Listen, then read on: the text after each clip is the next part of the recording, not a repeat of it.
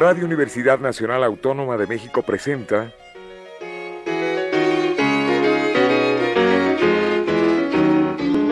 La música popular alternativa.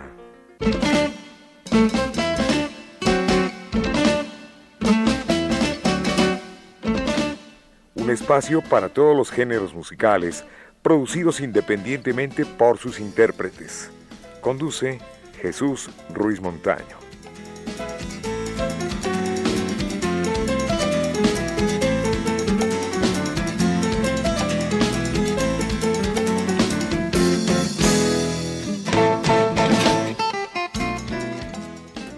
Amigos, buenas tardes. Esto es la música popular alternativa.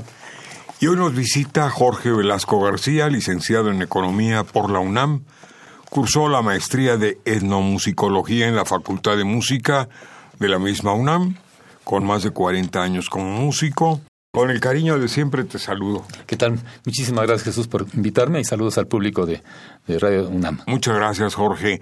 Bueno, vamos a regresarnos un poquito y vamos a hablar de un grupo que marcó una pauta música este y contracultura allá por los años 80. 80 el MSC fue en el 83 más o menos. Por ahí andaba Mario Rivas. Mario Rivas, cantante del grupo Víctor Jara. Sí. cantaba con Eugenia León, Margarita León, su hermana. Algunos integrantes. Este... Eh, bueno, Enrique Quesadas. Enrique, sí, Enrique sí. Quesadas. Este, Humberto Álvarez, que hace ahora sonoterapia con cuencos de sí, ahora se materiales. Sí, exacto. Este, eh, y eh, Perico el Payaso, que tiene un dueto La Perra. Sí, con el. Perico el Payaso, Ajá. sí, cómo y no. este y bueno, en algún momento estuvo mi hermano Carlos Velasco, es un músico que vive en Los Ángeles, estuvo este Salvador Agüero, en paz descanse, el Rabito que le decíamos, hijo sí, del de gran la, baterista. Él fue baterista. De la gran con, dinastía sí, claro, Agüero, Agüero, que todos sí, eran músicos. Sí, Félix, Salvador. Yo he tenido oportunidad de tocar con todos ellos. Y este y por ahí otras gentes aparecieron también por ahí en el grupo MSC, pero ese grupo fue fundamentalmente Enrique, Humberto, Mario, yo.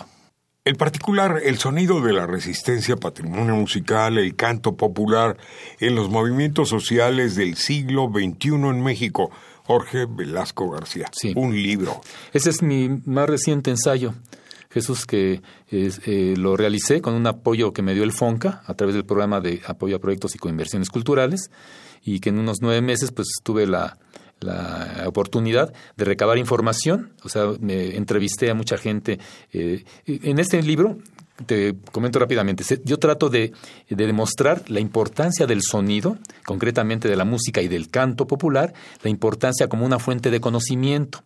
Eso es un poco para abonar en el terreno de una cosa que se llama la acustemología, que es la fusión de la acústica con la epistemología, es decir, conocer a partir del sonido. Entonces yo demuestro con este ensayo, quiero demostrarlo, ofrezco esta, este ensayo para ver cómo a partir de la canción, lo que se dice en las canciones y la música y todo lo que eh, eh, está imbricado en una canción, eh, la importancia que tiene para conocer la sociedad, en el caso concreto, los movimientos sociales. Tú puedes conocer más un movimiento social escuchando las canciones ¿no? de estos movimientos que en los periódicos que están manipulados. ¿no? Es, es, una cosa muy importante. O sea, darle la importancia al sonido, concretamente a la canción, como una fuente de conocimiento para conocer la sociedad. De eso se trata. Y me y, baso en tres movimientos sociales. No, movimientos sociales ha habido toda la historia de México desde, claro. desde que llegaron los conquistadores. Hay Genaro Vázquez. Por supuesto, por supuesto, por supuesto. Que y, ellos marcan prácticamente... Sí dan pauta. Sí, sí, bueno, yo analizo aquí el movimiento de los maestros, ¿no?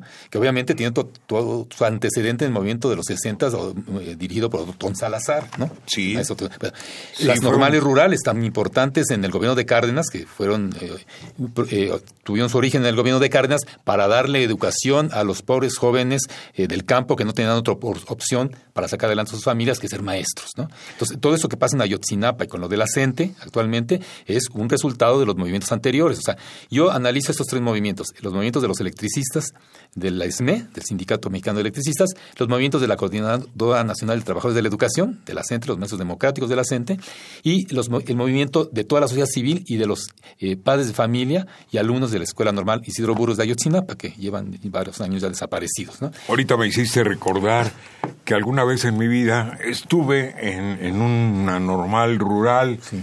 en Izúcar de Matamoros. Por cierto, llevaba el nombre del general Lázaro Cárdenas, Así es. que desde entonces se gestaban ya movimientos, en fin. Bueno, ¿qué nos vas a regalar musicalmente, Jorge? Vamos a escuchar al grupo de los Nacos. El grupo de los Nacos, déjame decirte que dentro de los movimientos sociales en México... Es muy importante por los Nacos. Un movimiento muy fundamental eh, que dio pauta que la sociedad civil tomara voz, se empoderara, fue el movimiento estudiantil del 68. En el movimiento estudiantil del 68 había una brigada eh, musical, ¿no? Eh, de la Facultad de Filosofía, donde estaba Milo, Ismael Colmenares Maguregui, que es conocido como Milo. Milo. Y, él comenta que cuando se dio el grito en las islas, ahí en la UNAM, que fue el 15 de septiembre del 68, un contragrito, digamos, al que dio Díaz Ordaz, eh, ellos subieron, dentro de la parte cultural, subieron a cantar el, maestro Alberto Castillo dio el grito y, ellos como, como, brigada musical cantaron y les dijeron, ¿cómo se van a llamar? Este, pues los nacos. Así fue. La... Entonces, este grupo de los nacos surgió como brigada cultural en el movimiento del 68 y hay una canción que se llama La balada del granadero, que es una parodia de La balada del vagabunda, un éxito infantil de los años 60. Eh, ¿no? Y en esta canción de La balada del granadero, pues se ejemplifica lo que ha sido la represión del gobierno hacia los movimientos sociales. Curiosamente, bueno, ahora en este gobierno de, Claudia Sheinbaum desaparece el cuerpo de granaderos, ¿no? Desaparece el cuerpo de granaderos, que fue una de las seis demandas del movimiento estudiantil. ¿no? Finalmente, después de 50 años, se cumple una de las demandas. ¿no? Y Mailo señala que la canción queda como un registro histórico de lo que eran este cuerpo de granaderos. Entonces vamos a escuchar la balada del granadero con el grupo de los Nacos.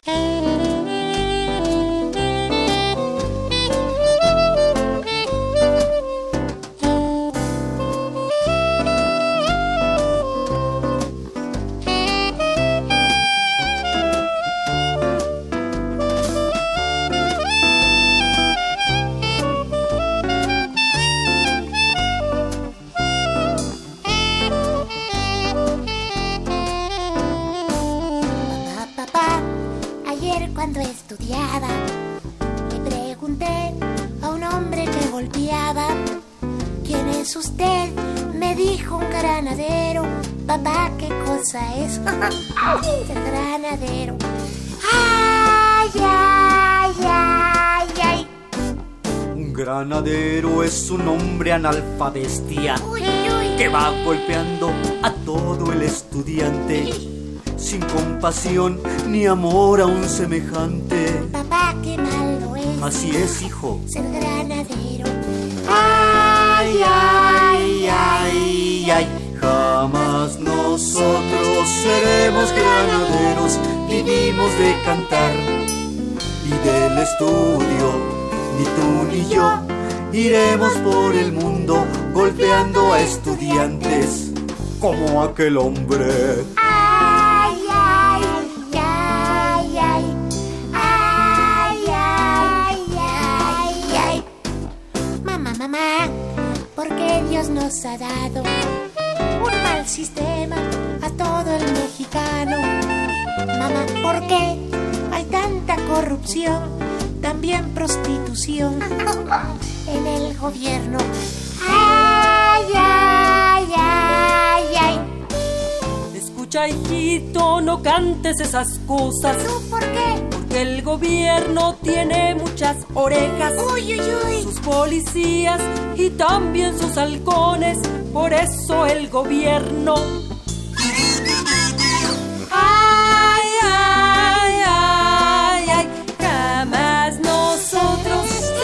Seremos granaderos, vivimos de cantar y del estudio, ni tú ni yo iremos por el mundo golpeando estudiantes como aquel hombre.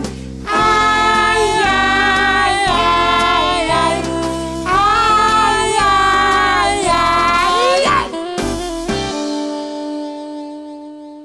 Bueno, yo quedé admirado porque hacía algún tiempo que no escuchaba nombres importantes como eh, León Chávez Texeiro, que se nos perdió por un ratito. Sabemos que anduvo un poco enfermito, pero pues ya está prácticamente listo porque es un hombre incansable. Incansable, sigue cantando. Y... Del propio Milo, de Milo Colmenares, de los Nacos, Aquí mencionas también a Gavino Palomares, ah, que también marca un estandarte, con una canción preciosa, ¿no? La maldición de la Malinche. Fíjate que esa canción es, es, es curiosa, es importante señalar que esta canción, siendo producto de un compositor mexicano, ¿no? que refleja pues todo lo que ha sido, eh, lo que fue la conquista, eh, es apropiada por grupos indígenas de toda América. Y no solo de América Latina, sino también en Estados Unidos. Entonces, tú ves en muchos, a mí me ha tocado ver, ¿no? En algunas ceremonias, y Gabino me lo comenta, en diferentes partes de, de- de América, que cantan la canción en sus ceremonias. O sea, de hecho, esta canción ya forma parte del patrimonio musical de resistencia de todos los pueblos eh, eh, de América Latina, inclusive, bueno, Por Estados cierto, Unidos, no recuerdo quién me contaba que aparece en, en un libro este, de primaria, creo, un libro texto, algo Ah, así. tal, no, no tengo el dato, pero puede ser. Pero qué bien por, por Gavino haciendo este tipo de, Claro que sí. de- de canciones, que... se quedan. Sí. Judith Reyes, para mí, importantísima en los movimientos sociales, culturales, políticos. Claro que sí. Yo la conocí después del año 68, o por ahí, en el famoso campamento 2, 2 de octubre. ella vivía ahí, sí, Sí. sí, ella vivía ahí. Y fíjate que en ese campamento 2 de octubre a mí me tocó vivir el segundo encuentro de la canción política, esto fue en el 70 y, y 78. 78, me parece, 77, que fue un encuentro organizado, bueno, por varias gentes. El primer encuentro lo realizó el grupo Sopilote de teatro en San Luis Potosí. Sí, de efectivamente. los hermanos Betancourt, Ignacio, Nacho Betancourt y Nachito. Fernando Betancourt, los queridísimos amigos.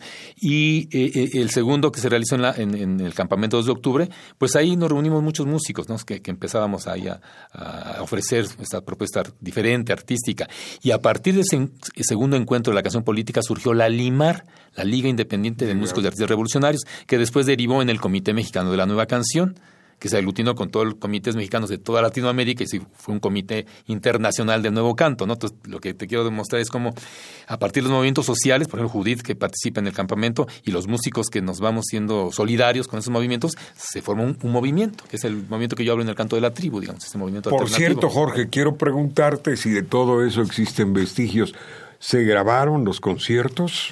¿De qué? ¿Del campamento? Dices Sí. tú? Mm, No, ¿verdad? No, no, no. no. Y No, bueno, ni, la- ni las nos hemos- pláticas, fíjate, hay, hay registros. se perdieron muchísimas Sí, cosas. sí, sí, cada quien tus con el tiempo, ahí. ¿no? Sí, y lo que cada quien se acuerda de la memoria, ¿no? Pero fue una lástima, efectivamente, que no hubiera un registro, ¿no? Después hubo producciones de carácter independiente y después de carácter de empresa. Sí, Vinieron los festivales de oposición, vino el canto libre, surgió en aquella etapa, en los 60, el sello Discos Pueblo de los sí, folcloristas, sí, sí. Que era prácticamente folclore latinoamericano, pero surgió otro sello llamado Nueva Cultura Latinoamericana. Sí. Era de Julio Solórzano Julio Solórzano. y de Cervantes, Sí, Ángel Cervantes. Ángel Cervantes, sí, sí. Sí. Sí, estaba también, bueno, Pentagrama, más adelante surgió Pentagrama. Ahí surge Antari Margarita, ¿no? En, en ese sello. Y cantidad de, de cantantes que se perdieron. Y que, pues, más que dejar la protesta, dejaron la música un poquito olvidada, sí, ¿no? sí, por- por la Pero a ti te tocó vivir esa etapa, Por supuesto, a mí me obviamente. tocó vivir todo eso. Y de alguna forma todo este movimiento, Jesús, yo lo, lo reflejo en el, en el mi ensayo anterior, el canto de la tribu. Y aquí sí quiero hacer una, un una señalamiento. En el canto de la tribu me baso fundamentalmente en la música que es solidaria a los movimientos sociales, un poco la producción externa, la producción exógena de los movimientos. ¿sí? Entonces hablo de todo este grupo de músicos que participamos en el Alimar, en la Piñatecuicánime, en todo esto. En el, en el sonido de la resistencia, que es este reciente ensayo, Sí.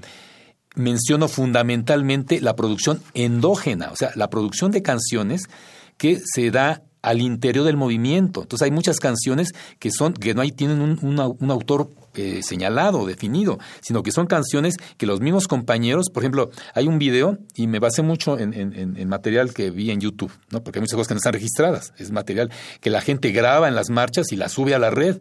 Esa es la importancia de las redes sociales. Fíjate, hay una canción, por ejemplo, muy conocida que la vas a ubicar, pero la letra dice, no vale nada mi cheque, mi cheque no vale nada. Caminos Comienza con la quincena y al otro día se me acaba. Por eso es que en esta vida mi cheque no vale nada.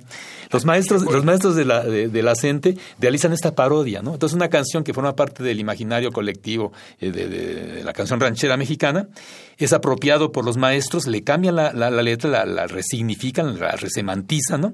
Y le dan un significado acorde con las demandas de ellos, ¿no? Entonces, fíjate que la, importancia de esto. Y son maestros que no, quién sabe quién hizo la canción, pero este, ahí está. ¿no? Entonces yo en este libro, El Sonido de la Resistencia, me baso fundamentalmente en las canciones que son producto del mismo movimiento y que tienen una serie de, de aspectos que deberemos Jorge, vamos con otra canción. Claro ¿Nos que sí. regalas otra canción? Vamos a ver, este, eh, de- a partir de Ayotzinapa, del movimiento por los compañeros desaparecidos, surge una gran cantidad de canciones. Vamos a escuchar una canción de los propios muchachos de Ayotzinapa, que tienen una rondalla que se llama Romance. Son jóvenes normalistas que cantan esa canción que se llama Ayotzinapa. Vamos a escuchar.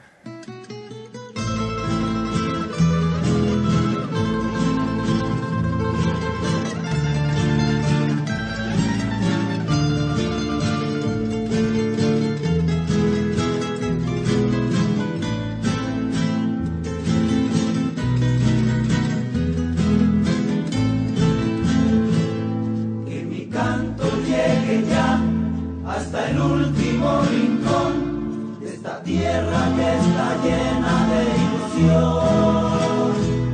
La nostalgia llega a mí, me dan ganas de llorar, porque tú en mi corazón siempre estarás. Tienes un jardín de juventud que cultivas con mucho fervor.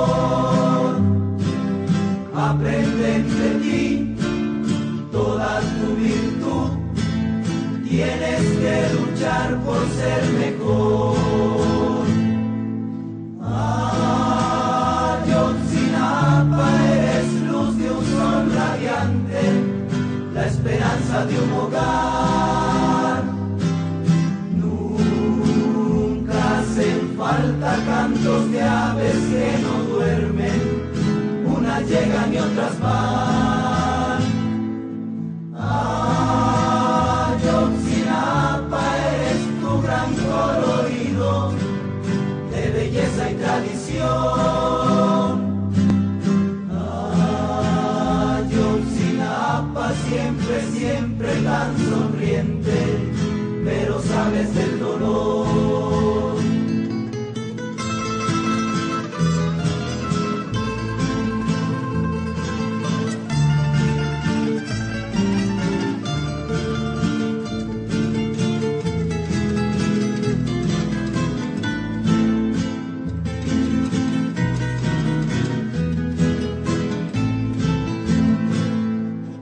Siempre tú serás la maestra del saber, porque encierras tantas cosas que aprender.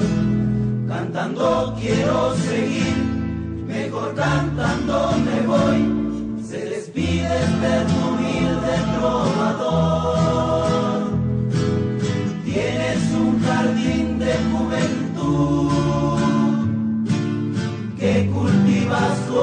con mucho fervor.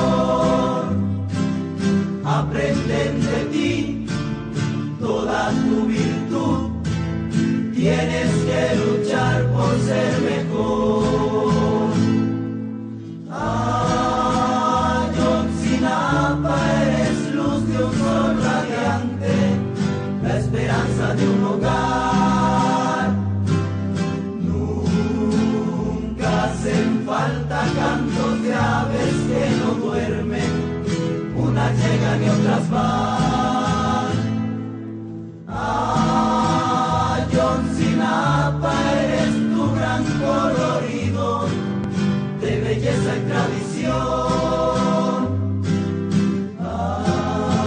Ayotzinapa siempre, siempre tan sonriente, pero sabes del dolor. No cabe duda que hay tela de donde cortar. Me gustó mucho este texto que viene al, al reverso Sí. de la portada. Y por cierto, te quiero preguntar antes de pasar al, al texto, Sí. ¿cuánto vale este libro? Fíjate, está, eh, bueno que lo preguntas, a partir del 15 de mayo está en todas las librerías Educal, las ocho- 82 librerías distribuidas en toda la República, y tiene un precio de 150 pesos. Es accesible. Es accesible. Y yo estoy haciendo presentaciones en diferentes espacios eh, académicos, en escuelas, Y llevas lo vendo, sí, lo vendo en 100 pesos, que creo que está accesible, ¿no? Sumamente económico. Dice, a través de la historia de México, la música y la canción han sido instrumentos utilizados por los sectores subalternos para expresar su inconformidad ante la situación de dominio que viven y para proyectar sus anhelos y necesidad de transformación social. Así es. Esto me implica muchas cosas. Así es, así Pero, es. Este es, eh, digamos, el caso típico, el corrido, ¿no?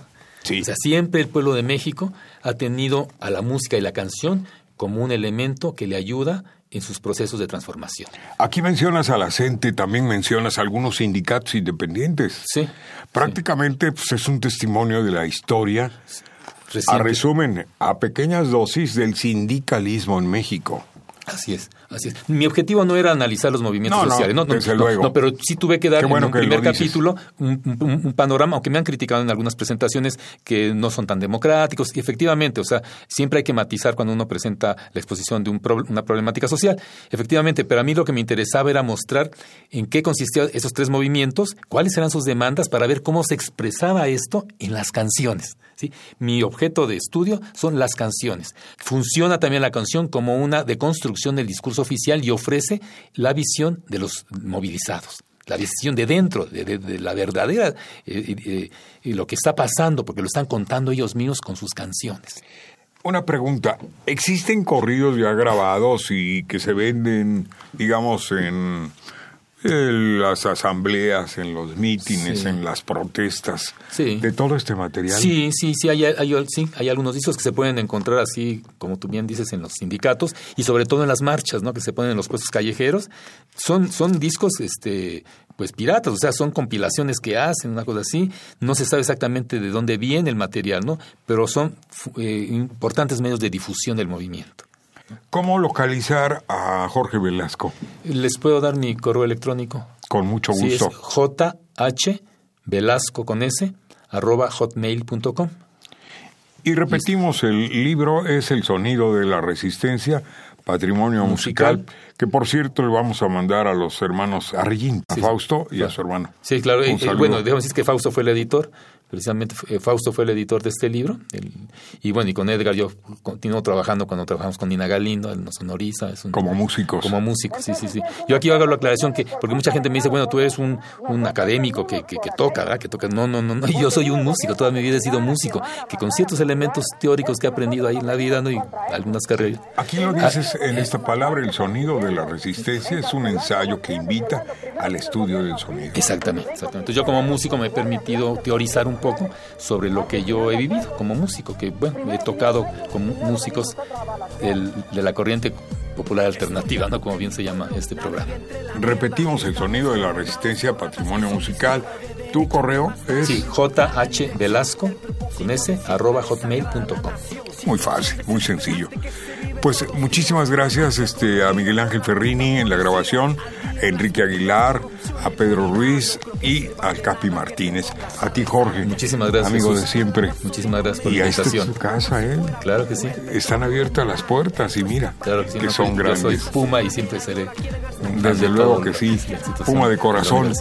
Eh, vamos a despedirnos con un con una canción más Sí. de los nacos, ¿no? Sí, no, este es un, Ah, este es un corrido. O mira, vamos a poner esta canción que es un rap, que se llama Canción para Yotzinapa, del track 7 de este disco, para demostrar cómo no solamente son corridos. Afortunadamente, la presencia de los jóvenes en estos movimientos Desde te permite luego. que haya muchos géneros musicales, como el rap que vamos a escuchar, que es el track 7. ¿Quién interpreta? Canción para Yotzinapa. No dice, fíjate, no dice, son discos que no tienen muchas veces la intérprete. No se sabe. no se de artistas anónimos. Así es. Muchas gracias Muchísimas y mucho gracias. éxito, que se vendan muchos ejemplares. ¿eh? Gracias, muchos saludos a todos. Gracias Jorge por tu visita. y voto. Y de ustedes me burlo porque todas las elecciones son capaces de dar el culo. En nuestro cuello, el poder es una droga. Por cada puta reforma se recorre más la soga. De forma literal se han convertido en nuestro dueño. Y usted sigue preocupada por bailando por un sueño. Solo programa obsceno televisa es pura cagada. El gobernador, el puto diablo, pues de ángel no tiene nada. La vida está pelada, el patrimonio está vendido. Créeme que la solución no se encuentra en ningún partido. Está en hacer conciencia, México merece eso. Y que el perro de Salinas deje de morder el hueso. Es por eso que ante todo ya no me quedo quieto. Que chingue a su puta madre el burro de Peña Nieto. Despierta mexicano, el país está podrido. No creas que todo es un sueño, ellos te quieren ver dormido. Despierta mexicano, por favor abre los ojos que la triste realidad son ellos somos nosotros. Despierta mexicano, el país está podrido. No creas que todo es un sueño, ellos te quieren ver dormido. Despierta mexicano, por favor abre los ojos que la triste realidad son ellos somos nosotros. Somos el reportero que dice la verdad. Somos el general Zapata pidiendo tierra y libertad. Somos aquel insecto que se comió a la araña. Somos Genaro Vázquez, somos Lucio Cabañas. Somos el grito de protesta en las lonas. Somos la voz que dice no se olvida ni perdona. Somos aquel que lucha sin pausa y sin horario. Somos el pueblo armado, somos comunitarios. Somos aquellos que dicen lo que piensan, lo que sienten. Somos aquel que dijo hasta la victoria siempre. Somos el ideal que no asesina ni lo mata. Somos aquel dolor, somos Ayotzinapa. Somos los que repudian conformismo por el ocio. Somos los que no asumen que mataron a Colosio. Somos los que golpean duro como Tomahawk. Todos me dicen a que tú llámame hip hop. Despierta mexicano, el país está podrido. No creas que todo es un sueño, ellos te quieren ver dormido. Despierta mexicano, por favor abre los ojos que la triste realidad son ellos somos nosotros. Despierta mexicano, el país está podrido. No creas que todo es un sueño, ellos te quieren ver dormido. Despierta mexicano, por favor abre los ojos que la triste realidad son ellos somos nosotros. Despierta mexicano, el país está podrido. No creas que todo es un sueño, ellos te quieren ver dormido. Despierta mexicano, por favor abre los ojos que la triste realidad son ellos somos nosotros. Despierta mexicano, el país está podrido. No creas que todo es un sueño, ellos te quieren ver dormido. Despierta mexicano, por favor abre los ojos que la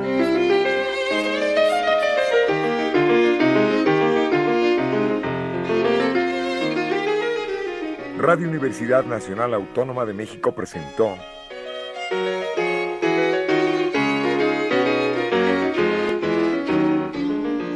La música popular alternativa.